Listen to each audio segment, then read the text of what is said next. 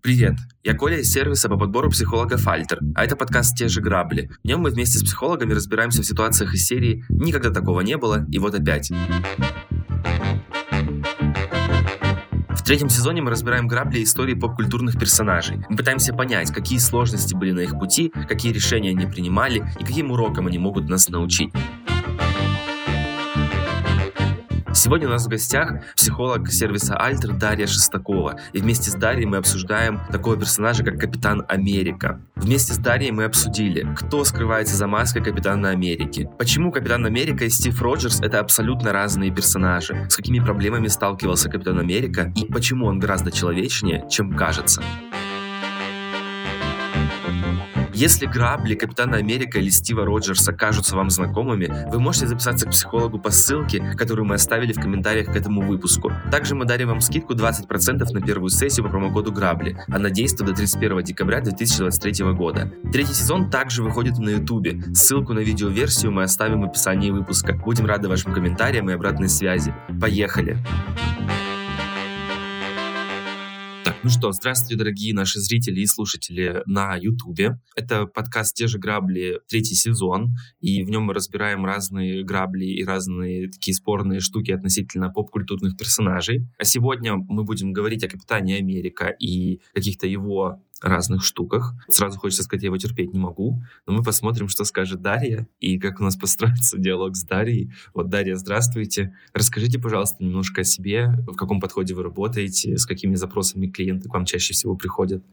Я психолог, когнитивно-поведенческий терапевт, работаю как в классической когнитивно-поведенческой психотерапии, также использую некоторые методы третьей волны. Это ЭКТ, терапия принятия ответственности и терапия, основанная на сострадании. А чаще всего, особенно в последнее время, такой наиболее актуальный запрос — это работа с тревогой, с различными сложными эмоциональными состояниями, также вопросы, связанные с самореализацией, профессиональной идентичностью и вот эти наши любимые вопросы, вопросы, кто я, какое мое место в этом мире и прочее. Здорово, здорово. Особенно респектую за акт, потому что я сам работал в акте. И классическая КПТ, конечно же, да, и акт, поэтому особая любовь к нему. Вот. Угу. Ну, в общем-то, в этом выпуске, как я уже сказал, мы будем говорить о капитане Америка и будем пробовать рассматривать какие-то его грабли. Можете, пожалуйста, вы рассказать о каком-то своем отношении к нему или, может быть, даже составить какой-то, там, не знаю, стартовый такой психологический портрет, скажем, да, mm-hmm. что это за человек, какие у него там, не знаю, основные боли, какие у него основные сильные стороны, слабые стороны, mm-hmm. и вот как-то в таком духе.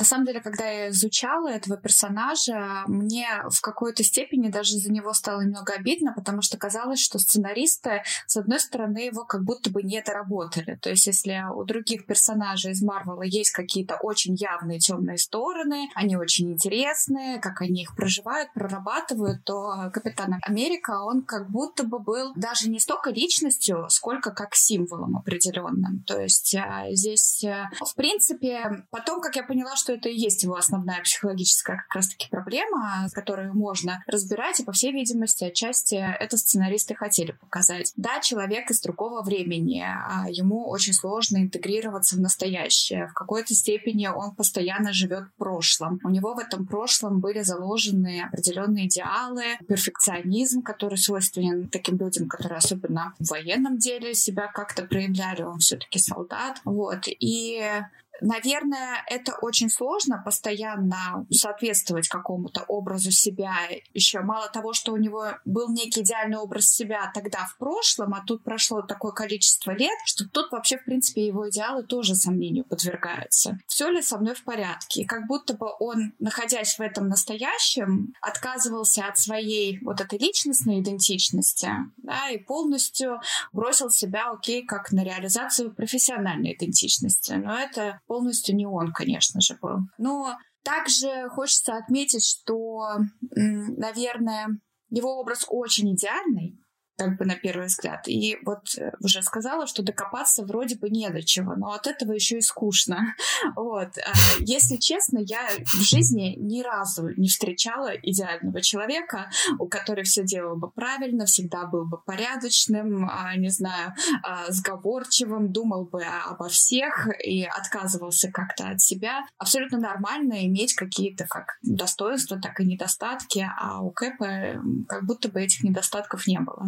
Ну, из того, что мне импонировало вот именно в нем, это, наверное, порядочность и преданность. Вот э, его преданность э, людям, которых он любил, мне кажется, что это вот как некий свет в конце тоннеля для него, чтобы полностью себя как личность не растерять. Это интересное наблюдение, особенно про то, что вы сказали, что он больше символ, ну, больше символ, чем человек в этом смысле. И мне кажется, это, кстати, причина, почему он у меня вызывает некоторую какую-то неприязнь. И тоже согласен про какие-то вот его хорошие качества, которые вам импонируют, это преданность какая-то, я согласен mm-hmm. в этом смысле, что это тоже прикольно и интересно. Мне в этом смысле хочется сказать, что, например, почему он мне персонально антипатию вызывает, как раз-таки его символизм как будто бы заключается в том, что это какой-то патриотизм на максималках. А мне лично кажется, что патриотизм, ну, это такая некоторая черта, возведенная в какой-то некий абсолют. И любая вещь, которая как-то выкручена или гиперполизирована на максимум, она не вызывает какого-то доверия. Для меня это так выглядит, что, там, не знаю, вот люди, которые находятся в крайностях, условно говоря, каких-то, uh-huh. и меня не пугают. Мне кажется, что позиция, она не обязана быть посередине где-то, да, там между какими-то аргументами против и аргументами за в целом. Но как будто бы Капитан Америка, он прям идеальный что мне аж как-то вообще не верится примерно ни во что. Но при этом, вот сейчас сказали такую вещь, да, что он делал, я подумал, что получается, что вот этот образ его, это скорее какая-то маска, да, какой он настоящий, нам трудно сказать. Совершенно верно ну, он живет, да, какими-то вот этими а, правильными целями в настоящей жизни, но счастлив ли он, это большой вопрос. Ну, то есть, ну, он же, получается, продолжает делать то, что должен делать, да, а вот как же какие-то другие сферы своей собственной жизни, они же вообще практически никак не показываются, не демонстрируются. Только там, как мне кажется, момент дружбы, и вот здесь вот момент любви как-то ему mm-hmm. добавляют человечности тот же самый конфликт, который произошел между ним и Старком, и его другом из прошлого Баки, немножко здесь подшатнуло это его идеальность все-таки вот в этот момент он немножко человеческий вид обрел. Ну да, да, согласен в, в этом смысле. Просто мне, например, конкретно в персонаже капитана как будто бы всегда не хватало какой-то вот этой вот человечности в плане того, что вот все люди совершают ошибки, они какие-то могут принимать странные, не совсем правильные решения, подвергаться там, не знаю, каким-то соблазнам. Но такое ощущение, что Кэп вот ну, настолько идеальный, что он просто этого не делает. Вот как-то лично у меня еще такое странное чувство. Я такой думаю, господи, какой ты моралист уже, заткнись, пожалуйста пожалуйста, уже хватит нудеть. Вот всем пришел портить вайп какой-то дед на вечеринке. Вот это для меня кэп. Ну, он же в какой-то степени был дедом, просто он не совсем как дед выглядел. Вот, но не знаю, я больше видела, что у него очень много требований к самому себе. А вот к миру он более все-таки восприимчив, что он готов позволить этому миру быть немножко другим. Но главное, чтобы ни в коем случае злые не победили, так скажем, или Танос там не завоевал, не убил половину людей. Ну да, да, да, согласен в этом смысле. Вот, а если продолжать говорить о его каком-то идеальном образе, например, о том факте, как вот я, по крайней мере, какие-то наблюдения делал, что мне кажется, что он как-то очень сильно делится на добро и зло, на черное черное и белое, условно говоря. Я как, э, ну, не uh-huh. выпускник КПТ, ну, как-то хочется сказать, выпускник школы, в том смысле, что я, да, работал в КПТ. То есть помню, что есть такой вид когнитивного искажения, черно-белое мышление. И кажется, что это прям оно-оно. Вот uh-huh. какое в этом смысле ваше мнение? Видите ли вы тоже, что он делится на черное и белое, да, или нет? Или вам кажется, что он как-то вот все-таки как-то более гибкое, может, я не заметил просто в этих фильмах чего-то такого? Uh-huh. или в его истории. Uh-huh. На мой взгляд, э, вообще в принципе хочется сказать, что когнитивные искажения, они присущи, наверное, практически каждому здоровому, в том числе человеку. Для этого не обязательно быть счастливым обладателем психического расстройства какого-либо, чтобы искажать иногда то, что происходит. Ну, да, у него было и черно-белое мышление, и какое-то сверхобобщение, но я, наверное, больше склоняюсь в сторону того, что у него uh-huh. скорее долженствование такие основные. Черно-белое мышление, да, было, но я считаю, что он бы, так сказать, э, не перешел бы на сторону Баки в случае, э, если бы он придерживался строгого вот этих понятий добро, зло, что хорошо, что плохо. Здесь как будто бы он в какой-то степени это проработал, ну даже не столько проработал, а прожил. Он позволил себе побыть даже вот, ну, не совсем удобным для других, для мира, в котором он находится, ну, на стороне людей, которые тоже этот мир, как и он, спасают. Вот, то есть здесь он в какой-то степени с этим справился. А можете, пожалуйста, напомнить историю про Баки, что там случилось? Потому mm-hmm. что я как будто бы сейчас, честно говоря, запамятовал. Получается, Баки это был его друг из прошлой жизни, который, mm-hmm. как он думал, погиб, но он не погиб. Баки обработали mm-hmm. мозги вот в Гидре, вот в этой корпорации зла, и сделали из него наемника. То есть он практически не помнил, кто он, что он, и он не помнил о дружбе с Кэпом. В итоге, mm-hmm. когда Кэп понял, что и Баки тоже жив, и он тоже в этом настоящем времени находится, находится, ну, он его в какой-то степени начал вытаскивать оттуда. Я сейчас прям очень-очень ускоряю сюжет, потому что там все посложнее было. Но еще также оказалось, что Байки uh-huh. да, убил да. родителей Старка, когда-то давным-давно, вот, а, но тоже находясь а, в этом затуманенном состоянии в своем. Естественно, Старк его хотел наказать, вот, а Кэп ему не позволил это сделать. И там был очень такой драматичный момент, когда Кэп дрался с, со Старком и говорил, ну это же мой друг. И Старк ему сказал, ну я тоже когда-то был твоим другом. Ну, это было все очень драматично, конечно же, но здесь хочется сказать, наверное, для Стива Роджерса, а не для Капитана Америки, был какой-то такой момент откровения, вот проживания как раз-таки его личности, когда ему нужно делать выбор, но он не может сделать выбор. И получается тогда, что он немножечко отошел от Мстителей, он сказал, что если вам нужна будет моя помощь, я всегда рядом. И он в какой-то степени, как такой черный плащ, мог оказываться где-то, чтобы помочь э, своим друзьям. То есть он не отказался ни от первых, ни от вторых но не дал, так сказать, одному убить другого. Вот так. Здесь просто не было какого-то кардинального решения от него, вот что ты все ты мне друг или все ты мне не друг. Здесь он смог, э, с одной стороны, можно сказать, устоять, э, сидеть на двух стульях, а с другой стороны, он не обязан был делать выбор. Он любит и одну, и другую да. сторону. Это важно. Ну да. Да, я согласен здесь в этом смысле, что выбор действительно сложный, и, например, оказавшись в какой-то похожей ситуации, я сам не знаю, что бы я выбрал. И поэтому, наверное, в этой ситуации действительно ему тяжело. Но я еще заметил, что как будто бы в этой ситуации показывается какая-то его вот человечность, наверное, больше, что он, условно говоря, такой же, вот, mm-hmm. да, он переживает, или что у него нет какого-то, вот, как я вначале сказал, что вот у него есть такое правильно-неправильно, добро-зло, эти однозначно mm-hmm. плохие, их нужно убить, эти однозначно хорошие, их нужно спасти, то есть как будто бы он сам метался. А может быть, у вас получится, не знаю, так вот на скидку вспомнить какие-то еще моменты, где он чувствовал себя так же, вот где проявляется какая-то его не Кэп, а Стив Роджерс проявляется. Вот прям, наверное, как такую историю я уже сейчас не расскажу, как в случае со Старком. Ну, наверное, такие линии, когда он взаимодействовал с uh-huh. человеком Черная пантера, потому что они там, у них были какие-то договоренности, они помогали друг другу. Ну, вот его человечность, она проявлялась uh-huh. в прошлой его жизни, когда он взаимодействовал со своей любовью. Не помню, к сожалению, как ее зовут. Ну и, наверное, все.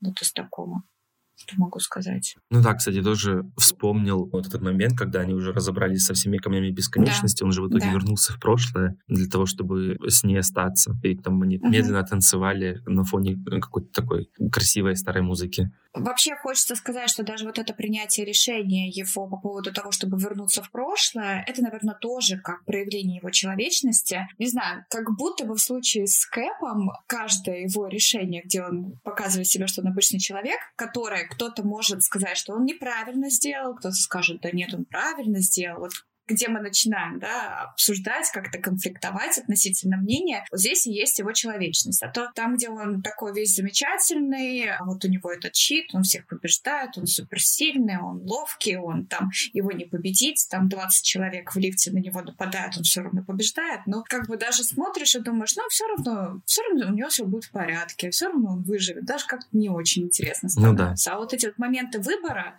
вот здесь да. Но как будто бы их прям очень мало было в его персонаже. Возможно, конечно, фанаты комиксов, они лучше могут ответить на этот вопрос, потому что я, конечно, все комиксы с Кэпом прочесть не смогла к сегодняшнему дню. Пересмотрела весь Марвел, но это то, что я могу сказать как раз о нем. Ну да. Вот вы еще так сказали такой момент, что типа вот кто-то скажет, что он поступил плохо, да, там, условно говоря, вот у него есть какие-то выборы, где он проявляет свою человечность, и вот кто-то может сказать, что вот он там, не знаю, там он не прав или прав или не прав.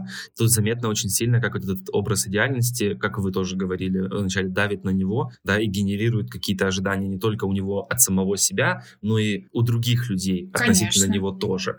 Вот.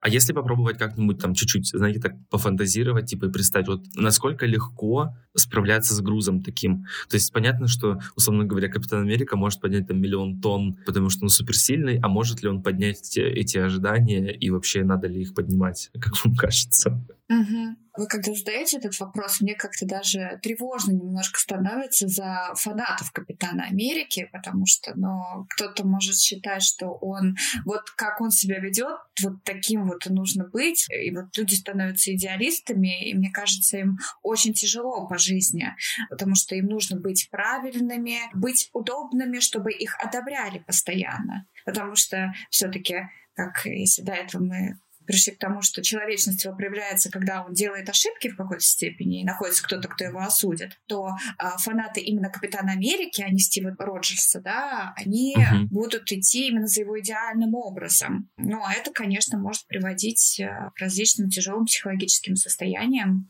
вот. И перфекционизм, все знаем, что чаще всего до добра не доводит. И не стоит забывать о том, что супергерой — это супергерой, он живет в таком действительно мире искажений, и там эти искажения, они даже, возможно, и не искажения вовсе. Важно помнить, что если мы будем жить в нашем реальном мире таким же образом, у нас нет машины времени, мы не сможем вернуться назад. Ну, да. Все, что мы можем, это вот жить все-таки в настоящем и как-то брать за это настоящую ответственность. Угу. Ну да, да. Я еще, знаете, подумал про такой момент, вот тоже про идеальные образы, про всякие такие штуки. То есть я вспоминаю про какую-то в целом историю комиксов. Они же были придуманы как ответ на какое-то стрессовое время. Это было послевоенное время, как-то было там тоже непонятно, что как делать. Тогда были придуманы какие-то комиксы, которые как бы говорили, вот там есть какой-то супергерой, который там прилетит защитит Америку, при, там, ну, прибежит, там, не знаю, прилетит, приплывет, короче, неважно. Как будто бы тогда было понятно, почему он так интересен а, людям, да, то есть они как бы находили в нем какое-то, наверное,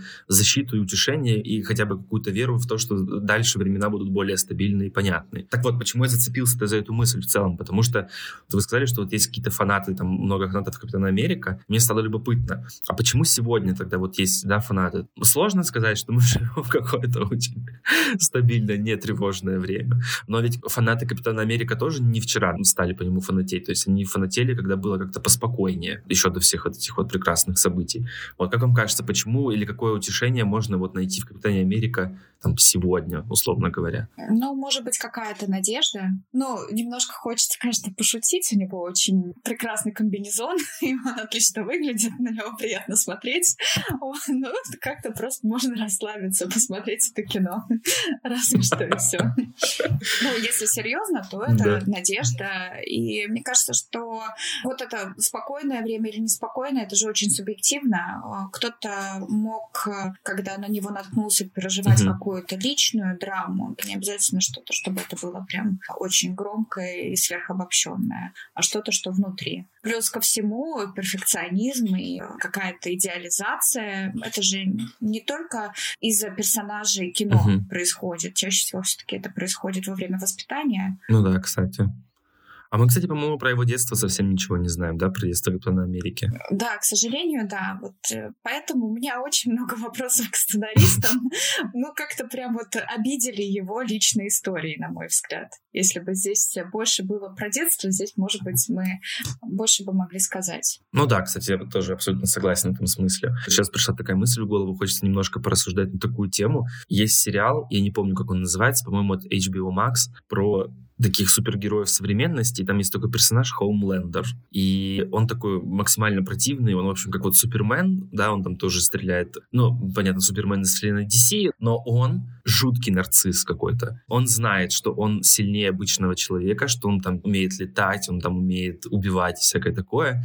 Как будто бы видно, что он очень сильно поддался вот этой славе, и он прекрасно осознает, что э, люди видят в нем какого-то мега-мега-героя, и более того, в какой-то момент он начинает заботиться даже не сколько о людях, а сколько об образе. Там, я помню, просто видел какую-то сцену, типа они летят в самолете падающем, и там какая-то другая супергероиня такая говорит, слушай, ну, ну ты же можешь, типа, взлететь этот самолет, ну, типа, поднять uh-huh. нос там или что-то такое сделать. И он говорит, да нет, ты, ты что, какой поднять нос? Все, давай, улетаем, просто скажем, что нас здесь не было, типа, что-то в таком духе. И мы берем Капитана Америку, который все еще обладает какими-то качествами по типу там ответственности какой-то, то есть он чувствует необходимость. И мне кажется, что эти персонажи очень похожи друг с другом, если их сравнивать, потому что у них у двоих есть суперспособности какие-то, но вот их отношение к ним, да, и Капитан Америка тоже кажется популярным, да, потому что особенно там после таких в этом Читауре эти прилетали uh-huh. в Нью-Йорк и все разбомбили. Он тоже обладает популярностью и суперспособностями, но вот этот Хоумлендер, он обладает суперспособностями, он тоже популярный, но он как-то по-другому с этим относится. Вот.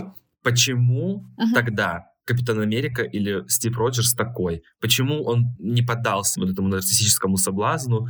По идее, они как будто бы в каких-то одинаковых uh-huh. условиях, ну, плюс-минус, да, условиях, uh-huh. вот. На ваш взгляд, почему может так быть? Здесь, э, опять же, хочется сказать про сценаристов, которые, в принципе, там была идея о том, что вот сыворотка на него вот так повлияла, что он, обладая силой, э, не стал ею пользоваться как-то вот плохо, потому что он вот весь такой правильный. Мне кажется, что те примеры, которые вы привели, это все-таки две крайности в какой-то степени. Но он в свою крайность ушел. И в этой крайности он выбрал путь такого некого гиперконтроля. Ну, то есть, э, может быть, э, таким образом uh-huh. он контролировал вокруг себя сохранение безопасности какой-то. То есть, э, если я буду нести ответственность за других, тогда у меня будет все в порядке, тогда я там смогу как-то выжить в этом мире.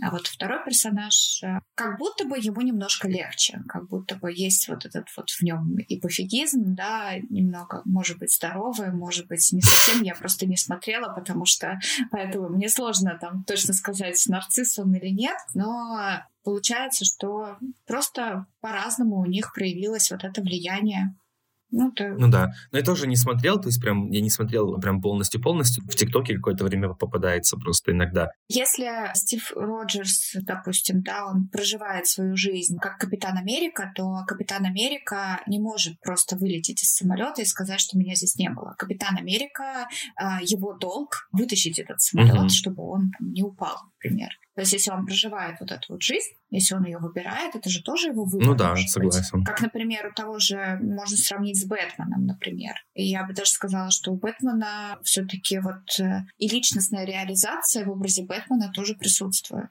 А вот у Капитана Америка как будто бы нет. Угу. Ну да, да, согласен, тоже в этом смысле есть такое. Не дает мне покоя тот факт, что он в конце концов вернулся в прошлое. Можно ли не саги, как это фазы, вот, можно ли в этом смысле как-то заключить, что это получается? Он все это время мечтал вернуться домой или он все это время тосковал? То есть э, в итоге получается, что как-то он дезадаптивно это получается вел в настоящем времени себя. Раз все время хотел назад. Ну да, да, там, в принципе, и показывалось много сцен относительно того, как он иногда тоскует, скучает. Это очень мало этого было, прям очень мало. С одной стороны, можно сказать, ну как-то грустно, вот что просто так столько времени прошло, как будто бы впустую, как будто бы оно потеряно, но, может быть, это же тоже можно принять как его собственный путь. И важно, что он смог все-таки выбор mm-hmm. сделать. И выбор, мне кажется, его не подвергается оценке какой-то правильной или неправильной. То есть он просто сделал свой выбор. Хочется еще добавить, что если мы смотрим на когнитивное искажение под названием долженствование, да, когда он должен быть капитаном Америки, как капитан mm-hmm. Америка должен себя вести. С одной стороны, можно сказать, что это такой человек, да, гиперответственный, гиперконтролирующий, но в то же время он же личную ответственность mm-hmm. себя снимает, потому что есть общие правила, правило, на которое он может опираться, да, и тогда его никто осуждать не будет. А вот э, получается в случае, когда он делает выбор в пользу Баки, в пользу того, чтобы вернуться в прошлое, ну там еще был этот договор, mm-hmm. который он отказался подписывать с правительством, тоже же выбор, который противоречит все-таки Капитану Америка, ну как будто бы он говорит уже здесь про Стива Роджерса, и за этот выбор он несет ответственность. И, на мой взгляд, он эту ответственность тоже, получается, на себя берет. Ну да, да. Кстати, про ответственность еще хочется немножко поговорить. Я помню, как начинаются вторые «Мстители», по-моему, которые вот про Альтрона. И, в общем, там они в каком-то городе пытаются поймать каких-то обычных террористов, и они разбомбили полгорода в итоге, хотя это там даже не инопланетяне, там это не какие-то там сверх... Ну, понятно, ладно, я могу там подумать, ну, прилетели эти вот Читаури из портала, там Локи пооткрывал, значит, там использовал камень бесконечности, там эти летающие штуки. Ну, ладно, здесь как будто бы оправдано, почему они нанесли такой ущерб э, экономике США, и Нью-Йорку. Но там вообще непонятно. То есть там даже были какие-то типа как террористы, ну, это просто люди были другие. И они разбомбили полгорода, там, да. значит, повзрывали, там, поубивали кучу людей. В чем начинается замес с этим Альтроном, что он в какой-то момент, по-моему, говорит, что вот вы супергерои, вы там только наносите хаос и разрушение, вы типа ничего хорошего на самом деле не делаете. Вот. И у меня такой вопрос. Как вам кажется, должен ли Кэп нести ответственность за разбомбленный город. Хотя кажется, что он несколько переусердствовал, mm-hmm. вот команда их несколько переусердствовала в этом смысле. Не как, наверное, Мстители в целом, потому что списывать весь ущерб, который нанесли mm-hmm. Мстители, вешать его на Кэп было бы странно, но вот в целом они как-то должны нести эту ответственность или нет? Или можно все оправдать тем, что ну, они же там жизни спасли, не знаю. Ну, а судьи кто, хочется спросить? Но если, в общем, компания ребят вдруг разбомбит какой-то город, наверное, есть за это какая-то ответственность. Это ответственность, в первую очередь, юридическая, да? А да, там конечно. уже дальше каждый из нас может сказать свое личное мнение по этому поводу. Если мое личное мнение прям конкретно интересно, то я считаю, что да, да, должны. Но в то же время я не считаю, что они должны делать то, что я считаю, что они должны делать. Но это, но это уже во мне психолог начинает говорить и рассуждать. Ну да, да, да. Ну да, да. Понимаю, понимаю в этом смысле ваше рассуждение. Да, я согласен. Вот. Понятно, да, что должны нести ответственность в этом смысле. А может быть... Ну ладно, я считаю, что на самом деле у них может быть смягчающим фактором. Это я задал такой немножко циничный вопрос, который uh-huh. как будто бы не подразумевает какого-то другого ответа. Но в целом, как будто бы я нашел сейчас один аргумент в их защиту, как будто бы они действуют очень экстренно, да, то есть это такой, мне кажется, emergency case какой-то, то есть они такие раз и быстренько встали и помогли. И, наверное, условно говоря, та угроза, от которой они смогли защитить людей, могла нанести гораздо больше урона, чем нанесли они, спасая людей от этой самой угрозы. Вот. Но, предположим, может быть, если uh-huh. у них, допустим, есть какое-то время для того, чтобы сесть, типа, и подумать, ну вот, ладно, там, давайте вот найдем какое-то правильное решение. Какие способы или, не знаю, подходы они могли бы использовать для того, чтобы вынести какое-то более корректное решение, более правильное решение, да, как действовать в этой ситуации, то как-то взвесить. Может быть, вот как раз-таки, раз вы КПТ-психолог, и КПТ как раз, мне кажется, про то, что там мы сравниваем, да, мы стараемся приблизить себя к какой-то реальности, да, к объективной реальности, но это недостижимо, но и все равно мы учитываем кучу разных факторов, как вот, например, с помощью каких-то КПТ-фреймворков uh-huh. или упражнений можно принять максимально какое-то корректное решение или правильное, да, но... Принятие решения? Предположим, скажем, что это слово uh-huh. здесь уместно.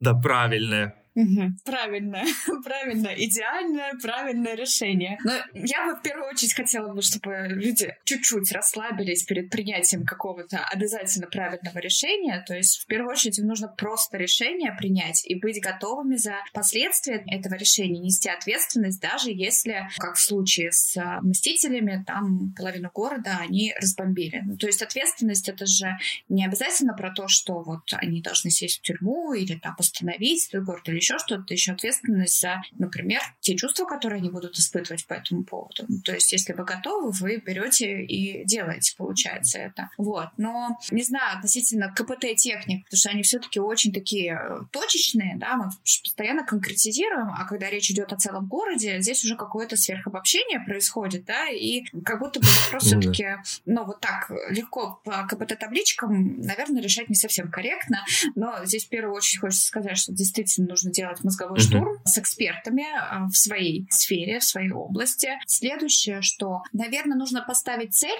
более четко, более конкретно, что хотят достичь, да, и нужно понимать, какие есть сроки у этой цели. Вообще реалистично ли сидеть mm-hmm. и раскладывать вот эти вот ходы, потому что, возможно, пока они там пытаются договориться, найти самое правильное решение, действительно половина планеты просто не станет. Как бы это ни звучало, здесь какие-то такие элементы издержек их профессии, как будто бы они присутствуют. Допустим, если время присутствует, да, то я считаю ну все-таки да, за то, что верно. топлю прям за то, что нужно разговаривать, договариваться, искать все-таки какие-то точки соприкосновения, используя те возможности, которые нам даны природой, и это не реакция только там бей или беги, да, это использовать все-таки наши там когнитивные функции, там мышление, там, восприятие и способность разговаривать друг с дружкой. Вот. Если говорить про тестирование на реальность, тогда здесь должны быть эксперты. Не знаю, там, военного дела, эксперты по коммуникации, психологи, врачи,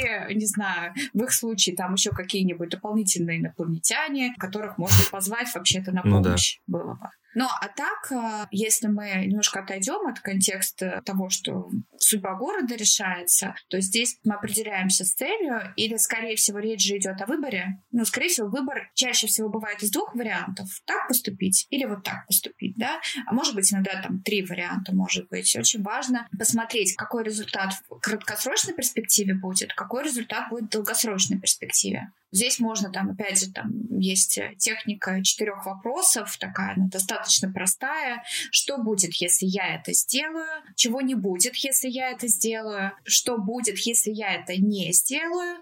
И чего mm-hmm. не будет, если я это не сделаю? И вот на эти вопросы можно, опять же, дать ответ, исходя из краткосрочной перспективы и долгосрочной перспективы. Да. Но, опять же, если есть на это все-таки время. Да, классные мысли и подходы вы озвучиваете. Я еще, знаете, про что подумал? Вы вначале так сказали, типа, предлагаю слушателям расслабиться перед принятием правильного решения, и потом навел на мысль еще момент, когда вы сказали, что вот пока они там будут сидеть принимать решения, условно говоря, полпланеты будет разбомблено. Мне кажется, что в этом есть какое-то немножко принятие того, что идеально правильных решений не бывает, и, наверное, не всегда есть задача принять какое-то максимально идеально правильное решение. Даже самый вопрос, честно говоря, немножко был перфекционистически сформулирован так. Типа вот как принять самое идеальное, самое точное, самое лучшее решение. Да, да. Тут еще можно пойти посмотреть, почему этот вопрос задается, да. Часто же люди боятся какого-то осуждения. Осуждение будет в любом случае. Какое бы самое правильное решение вы не приняли. Но только если вы не Капитан Америка, конечно. Ну да, да. Но с другой стороны, если Капитан Америка весь такой идеальный, значит ли это, что он должен принимать идеальные решения? Он же все-таки человек. Капитан Америка — это его образ, а есть еще Стив Роджерс, да, который под этим очень симпатичным костюмчиком скрывается. Ну да, вот. да, согласен. Если как-то, например, финализироваться и как-то вот закрывать историю с ним, как вам кажется, чему нас Капитан Америка может научить? Да, вот мы можем посмотреть и понять, вот как делать, как не делать. Какие это были бы уроки, на ваш взгляд? Мне кажется, здесь самое важное, что наши ошибки создают нашу личность, и эта личность, она как-то становится более многогранной, поэтому ошибок не стоит бояться, и бояться сильного этого осуждения со стороны, потому что именно когда личность проявляется, здесь по-любому происходит какое-то осуждение. Понимаю, что это сложно, но, наверное, вот эту толерантность к общественному мнению тоже важно у себя как-то воспитывать. Толерантность к фрустрации в целом. Ну, само собой, деление мир и людей на плохих и хороших. Какое-то время, может, будет стратегия работать, да, но в какой-то момент она даст сбой, потому что, ну, все-таки мы же как-то личностно развиваемся, а есть шанс остаться на уровне пятого класса, например, когда эти установки, может быть, и работают, и помогают. И тоже здесь важно. Да, конечно, у Кэпа была возможность прошлое возвращаться, а у нас все-таки такой возможности нет. И не стоит забывать, что мы обычные люди, наши ресурсы все же ограничены. И пока мы будем витать где-то в облаках, да, и неважно, это будущее или это прошлое, мы теряем минуту жизни в настоящем. Поэтому очень важно в этом настоящем находиться, как бы иногда больно нам не было. Но все-таки боль и страдания — это часть жизни наравне с той же радостью, которую мы в этом настоящем можем испытать. Но чем больше мы это принимаем, чем быстрее мы это принимаем, тем нам ну, я предполагаю, что как-то комфортнее и адаптивнее жить в этом мире. Ну что, Дарья, спасибо вам за такой хороший конец, как вы красиво сказали, мне кажется, да, и про ошибки, mm-hmm. уроки. Надеюсь, что мы все, конечно, вынесем эти уроки и сделаем выводы, и это, кажется, очень полезно. На такой прекрасной ноте предлагаю тогда прощаться. Надеюсь, вам было комфортно и нашим слушателям было интересно. Вот. Николай, спасибо вам тоже большое. Очень интересный опыт сегодня был для меня. в том числе. Ссылку на Дарью мы оставим в комментариях к этому эпизоду, и вы сможете записаться к ней на сессию. Также мы оставим вам разного рода подарки, ссылки на полезные материалы и скидки, поэтому проверяйте. Вот. А мы услышимся с вами через неделю. Все, пока-пока.